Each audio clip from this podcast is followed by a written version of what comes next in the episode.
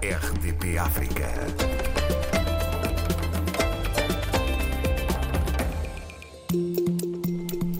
Para todos, mais uma vez, boa tarde. Agora 16 horas em Portugal, a mesma hora na Guiné-Bissau e São Tomé e Príncipe. São 15 horas em Cabo Verde, 17 em Angola, 18 em Moçambique, também na África do Sul.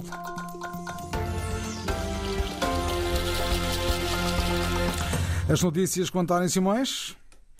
A deputada cabo-verdiana Lúcia Passos acaba de assumir a presidência interina do Parlamento eh, Africano. A deputada do MPD foi nomeada eh, por deliberação dos chefes de Estado à margem da Cimeira da União Africana, que decorreu no último fim de semana em Addis Abeba, na Etiópia. Uma solução encontrada para ultrapassar a crise provocada eh, pela interrupção nos países de origem dos mandatos dos membros da mesa. De acordo com o mandato da resolução que saiu da Cimeira do chefe de Estado, eu tenho até final de março para, em conjunto com o Conselho Jurídico da União Africana, organizar esta eleição dos membros da mesa que estão em falta neste momento. Para além da organização da eleição, também Ontem tive que convidar a senhora secretária-geral para retomar as suas funções, porque ela tinha sido suspensa por o ex-presidente interino e também foi uma das decisões uh, que saiu da Cimeira-Chefe de Estado, que era a, a retoma das funções da senhora secretária-geral. Isso aconteceu ontem. A partir da capital etíope, Lúcia Passos apela à ratificação do, protocolo de Malabo, documento que prevê eleições diretas para o Parlamento Pan-Africano. A questão central do Parlamento Pan-Africano neste momento é como ainda vários países, incluindo Cabo Verde, eh, não eh, ratificaram o protocolo de Malabo, então vamos ter sempre essa crise porque o mandato dos deputados não coincide com o mandato do Parlamento Pan-Africano. Então é preciso fazer a ratificação do protocolo de Malabo, que o protocolo vai permitir que o deputado que vem para o Parlamento Pan-Africano seja eleito na base, no país, diretamente para o Parlamento Pan-Africano, como acontece com o Parlamento Europeu.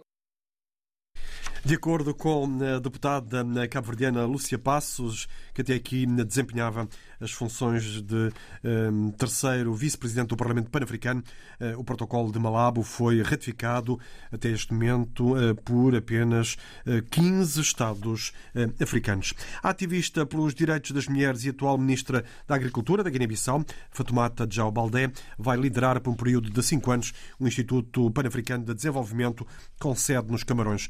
Um comunicado do Instituto dá conta da eleição de Fatoumata João Baldé eh, pelos membros da organização criada na Suíça em fevereiro de 64, cujo Conselho de Administração ativista integra desde 2012.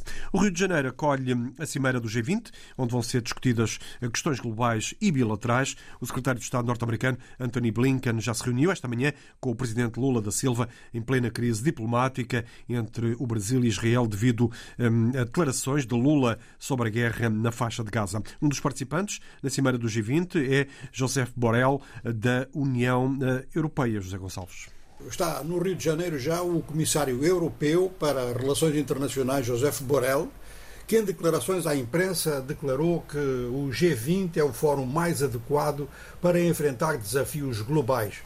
Ele diz que o G20 pode ajudar a resolver pendências entre países pobres e países ricos e também enfrentar questões de política internacional, como, por exemplo, a guerra da Ucrânia. O encontro do G20 decorre no Rio de Janeiro a partir desta manhã, em hora de Brasília. O G20 reúne as maiores economias do mundo. Como convidados participam o chefe da diplomacia eh, de Portugal, João Gomes Cravinho, o secretário executivo da Comunidade dos Países de Língua Portuguesa, Zacarias da Costa, e também o ministro de Estado para a Coordenação Económica de Angola, José de Lima Massano. É o essencial das notícias, às quatro da tarde na RDP África, a edição de António Simões. Informação em permanência também na internet. É só clicar rdpafrica.rtp.pt.